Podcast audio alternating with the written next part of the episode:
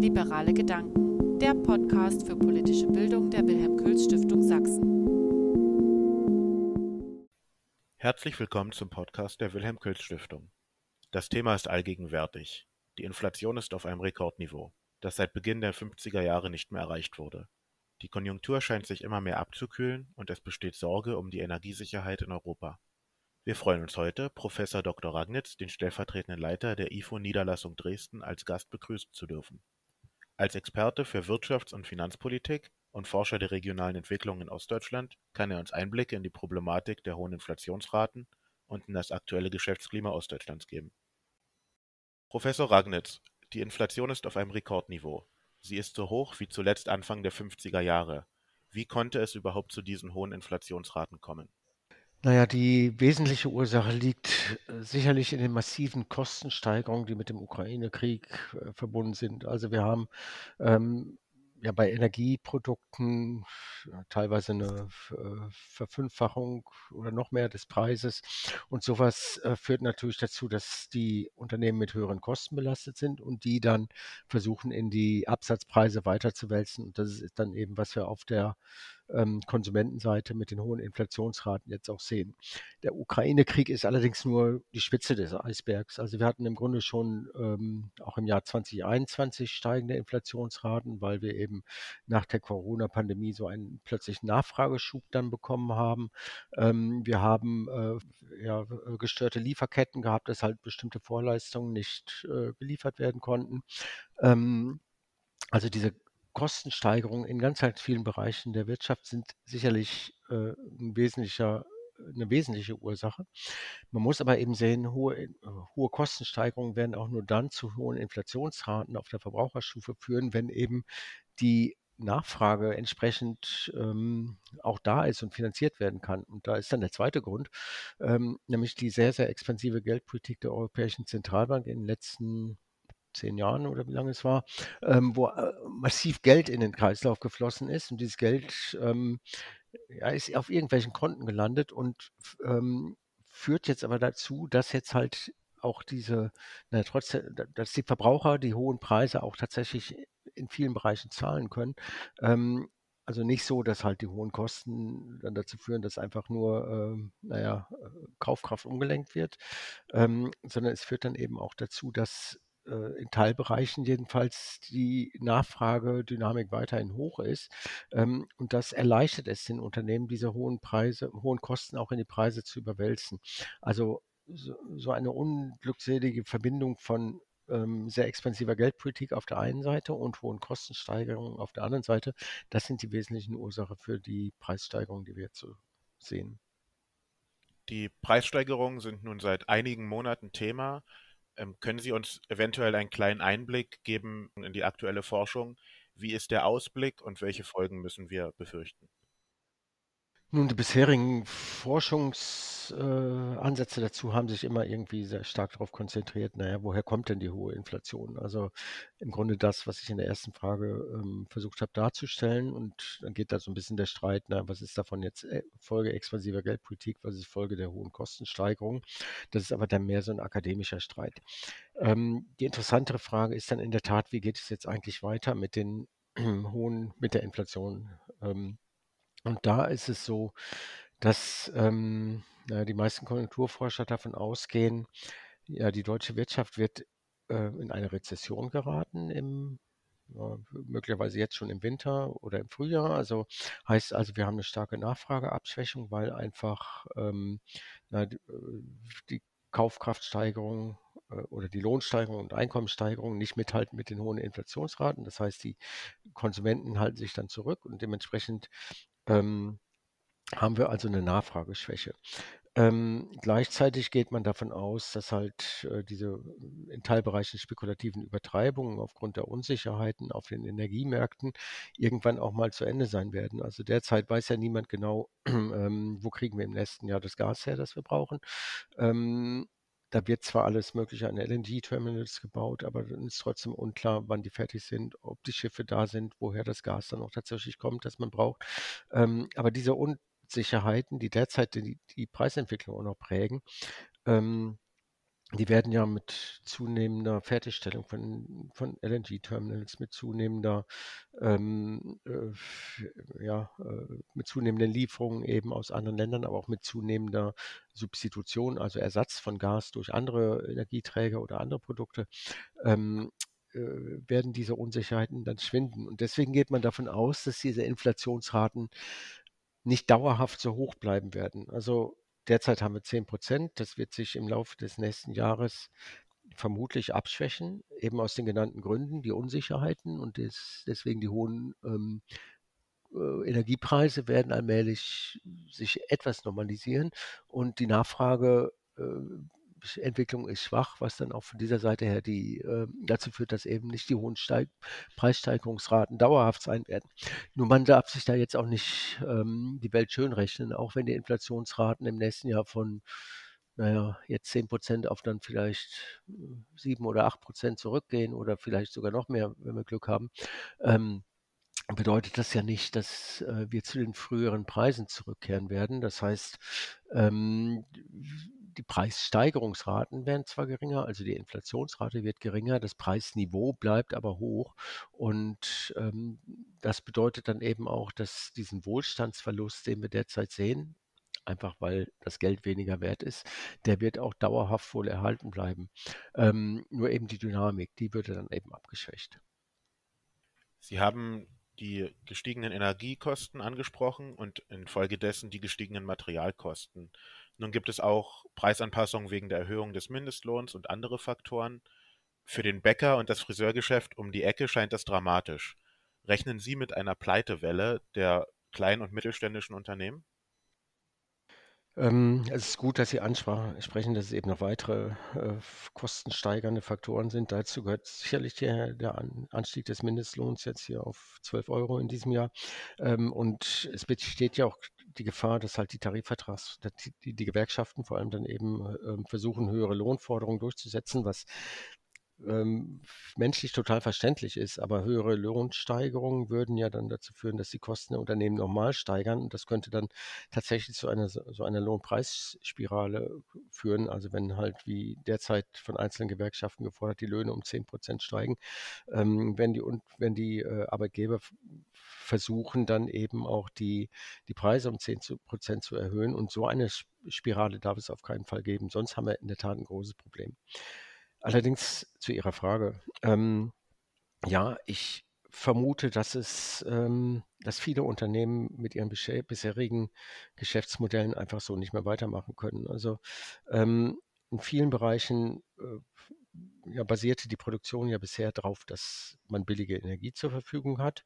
Ähm, und dementsprechend hat man häufig eine sehr kapitalintensive Produktion aufgebaut, also viele Maschinen dahingestellt. Maschinen funktionieren aber eben auch nur, wenn Strom da ist oder Gas. Ähm, und sowas äh, rechnet sich jetzt in manchen Fällen nicht mehr. Ähm, das, Sie sprachen jetzt explizit Bäcker an oder sowas. Ja, das sind die einen, aber ähm, das Ganze ist eigentlich etwas, was sich in ganz, ganz vielen Bereichen und in ganz, ganz vielen Wirtschaftsbranchen ähm, möglicherweise negativ ähm, auswirken wird, dass eben die Energiekosten dort sehr, sehr stark gestiegen sind, auch manche anderen Vorleistungspreise stark gestiegen sind und was dann dazu führt, dass halt, wenn man das nicht eins zu eins in die Löhne, äh, in die, in die Preise überwälzen kann, ähm, und das wird nicht gehen, weil halt niemand ist bereit, für ein Brot 8 Euro zu zahlen oder ähnliches, ähm, heißt das also äh, dort Unternehmen mit ihren bisherigen Produktionstechnologien und bis ihren bisherigen äh, Produktionsweisen so nicht mehr agieren können. Und ähm, ja, solche Unternehmen werden dann teilweise aus dem Markt ausscheiden. Ähm, das wird nicht unbedingt eine Pleitewelle sein, also weil Pleiten oder in so eine Insolvenz rutscht man ja eigentlich nur dann, wenn halt ähm, wenn man zahlungsunfähig wird. Und äh, selbst dann haftet man noch für das, äh, mit dem Vermögen, das man noch hat. Und gerade so Privateigentümer, also ähm, so Einzelhandelskaufleute oder ähnliches, äh, die werden ja nicht ihr, ihr Auto, ihr Haus, äh, ihre Altersversorgung aufs Spiel setzen, indem sie die, so lange warten, bis sie zahlungsunfähig sind, bevor sie ähm, ihr Geschäft schließen, sondern die machen das viel, viel früher. Ähm, das heißt, es wird äh, zu so stillen Unternehmensschließungen kommen. Irgendwann werden, die, werden viele Unternehmen dann sagen, ja, es lohnt sich einfach nicht mehr, ich kann das nicht, kann die gestiegenen Kosten nicht in die Preise überwälzen. Bevor ich da jetzt mein Vermögen aufs Spiel setze oder permanent zuschieße, äh, mache ich den Laden einfach dicht. Und ähm, dass äh, man in der Öffentlichkeit dann immer nur auf die Insolvenzen guckt, ähm, verkennt völlig den, den Ernst der Situation, weil ganz, ganz viele Unternehmen, die verschwinden einfach so. Das hatten wir schon in der Corona-Pandemie, als Einzelhandelsläden geschlossen haben oder Gastronomiebetriebe geschlossen haben oder Hotels. Also, und meine Erwartung ist, das wird es jetzt in vielen, vielen Bereichen ähm, auch künftig geben. Ähm, und gut, da muss dann muss man dann schauen, bei manchen Unternehmen ist das, liegt das vielleicht wirklich nur daran, dass es eine ähm, temporäre Liquiditätskrise ist. Die können sich vielleicht noch anpassen und da macht es auch Sinn, dass der Staat da irgendwie noch versucht, mit Liquiditätshilfen gegenzuhalten. Aber bei solchen Unternehmen, bei denen das Geschäftsmodell auf Dauer nicht mehr tragfähig ist, bei den stark gestiegenen Energiepreisen, dann macht es auch überhaupt keinen Sinn, diese Unternehmen zu, zu retten. Also die werden einfach verschwinden. Ähm, und ja, das ist äh, also schon eine, eine dramatisch zu nennende Entwicklung, die da uns auf uns zukommen könnte. Man weiß nicht genau, wie schlimm es wird, aber meine Sorge ist tatsächlich, dass viele Unternehmen einfach dann zumachen werden. Sie sprachen an, dass die Bundesregierung ähm, probiert gegenzuwirken. Allerdings ist ja immer die Frage, welche Maßnahmen sind überhaupt langfristig tragbar. Die Neuigkeit ist, dass die Gasumlage nicht kommen soll, allerdings dafür der, die Mehrwertsteuer auf Gas auf 7% gesenkt wird. Dadurch soll der Gaspreis gebremst werden. Es hört sich im ersten Moment gut an. Was ist denn Ihre Meinung zu dieser Maßnahme? Ist es nur eine kurzfristige Lösung oder könnte es auch längerfristig helfen? Ähm, wenn Sie sich die Gaspreisentwicklung anschauen, das lag, ähm, also die haben sich, weiß nicht, auf der Verbraucherstufe verfünffacht oder sowas. Ne? Und ob sie da jetzt den, ähm, die Mehrwertsteuer von 19 auf 7 Prozent senken oder sowas, das ist, äh, das merkt man überhaupt nicht. Das ist so ein ähm, kleiner Beitrag. Also ähm, so gesehen ist das natürlich, äh, ändert das faktisch nichts an der Problemlage, die man da hat. Ähm, gut, die Bundesregierung hat dann beschlossen, sie will darüber hinaus eben auch eine Deckelung des Gaspreises vornehmen. Also nee, es wurde angekündigt, beschlossen ist das noch nicht.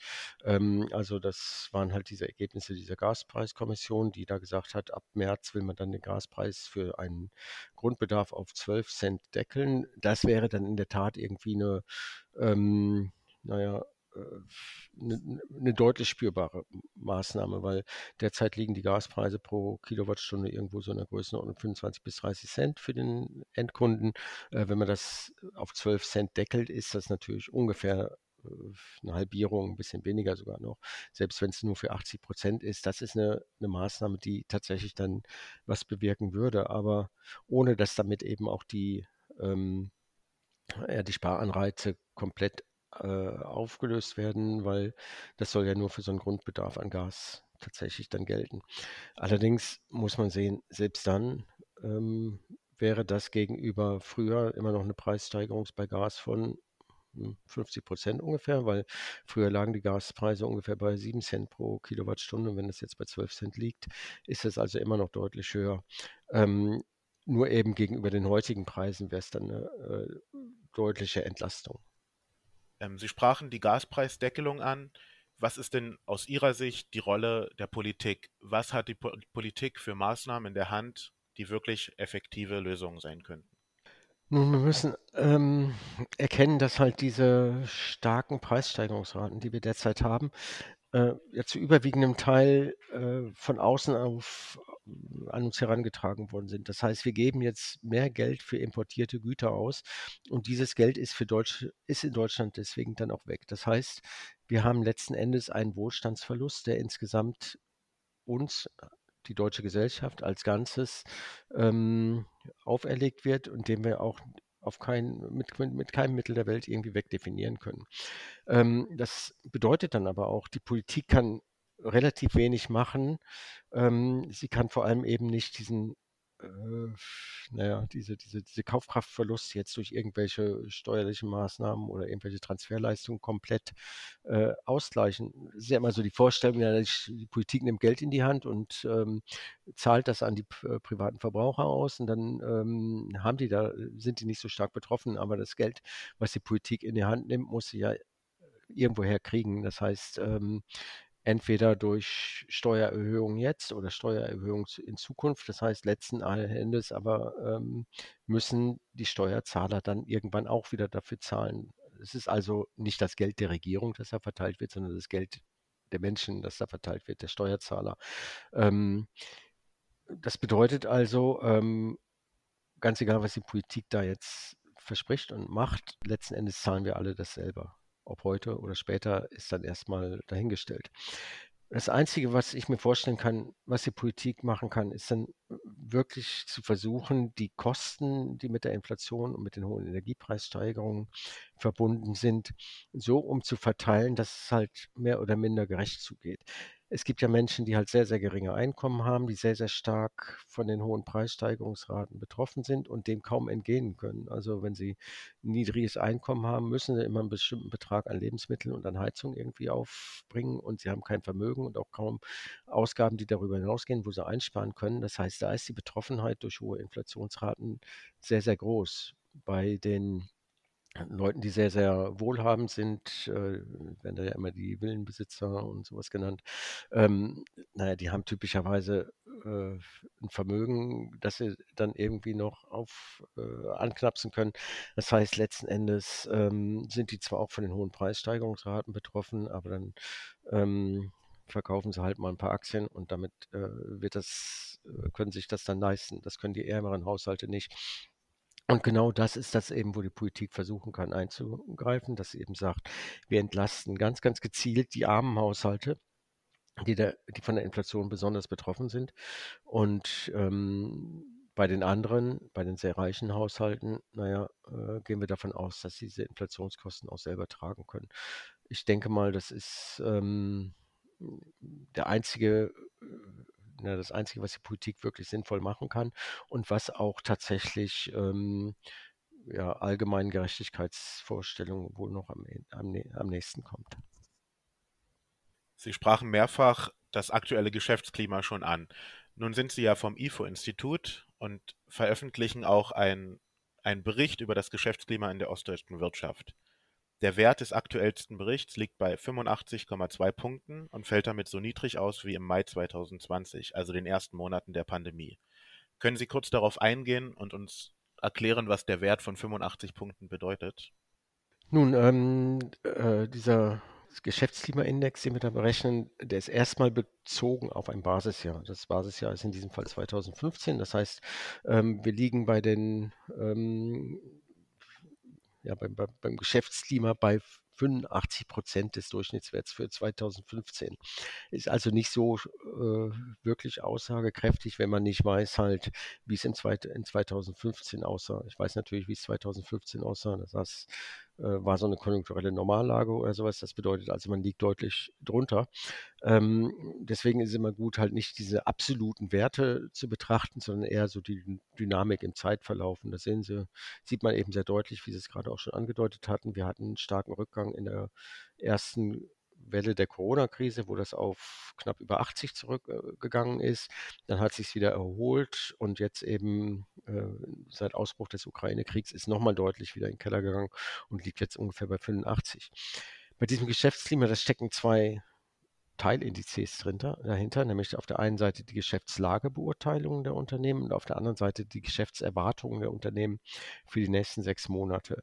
Und ähm, wir sehen bei diesen Indizes, na, die Geschäftslage, die ist zwar auch irgendwie, äh, hat sich verschlechtert in den letzten Monaten, befindet sich aber auch immer noch auf einem vergleichsweise hohen Niveau, so ungefähr 94, 95 äh, ist da der Punktwert, während die Geschäftserwartungen also völlig in den Keller gerauscht sind, liegen irgendwo in der Größenordnung von 70.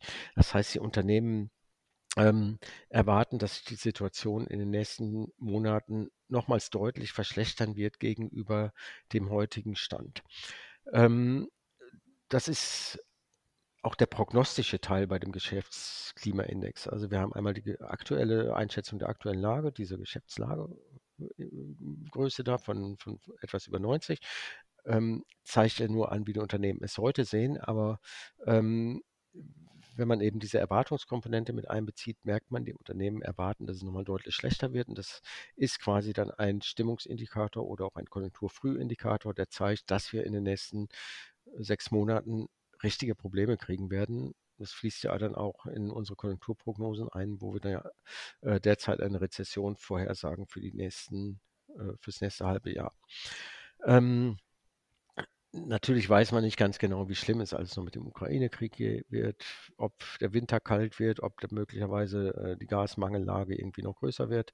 Ähm, all das sind so Unwägbarkeiten und ähm, das spiegelt sich natürlich auch in den Unsicherheiten der Unternehmen wieder. Wir sehen also bei diesem Durchschnittswert von 70, den ich da jetzt bei den Erwartungen angesprochen habe, welche Unternehmen, die halt viel, viel pessimistischer sind, aber auch welche, die noch eher optimistisch sind. Ähm, das ist also immer nur so ein Durchschnittswert. Man weiß nicht genau, was dann tatsächlich da rauskommen wird. Wir schauen uns neben diesen ähm, oder bei diesem Geschäftsklimaindex schauen wir uns auch an, wie die Salden sind, also die Anteile der Unternehmen, die noch positive Erwartungen melden oder Lagebeurteilungen haben und solchen, die halt negative Lagebeurteilungen und Erwartungen haben. Wir haben ein Saldo von, von minus 16 derzeit, minus 16 Prozentpunkten. Das heißt also, es sind viel, viel mehr Unternehmen, die sagen halt, wir haben negative äh, Einschätzungen, als welche die positive Einschätzungen haben. Es gibt also noch so ein paar, die positiv sind, aber die Mehrzahl der Unternehmen äh, rechnet damit, sich, dass sich die Situation in den nächsten Jahren, in den nächsten sechs Monaten nochmals deutlich verschlechtern wird. Und das ist, glaube ich, schon ein ernstzunehmendes Warnzeichen für die weitere konjunkturelle Entwicklung.